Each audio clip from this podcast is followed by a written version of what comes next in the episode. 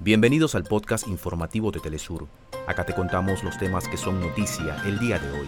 Comenzamos. En Guatemala, el Tribunal Supremo Electoral ratificó que ya fueron cumplidos los pasos constitucionales para el traspaso de poderes que será llevado a cabo el próximo 14 de enero. Con 13 votos a favor y con la abstención de Rusia y China, el Consejo de Seguridad de la ONU aprobó el envío de una fuerza multinacional a Haití bajo el argumento de hacer frente a la crisis de seguridad que se vive en esa nación. En Australia, las autoridades luchan contra decenas de incendios forestales al suroeste del país.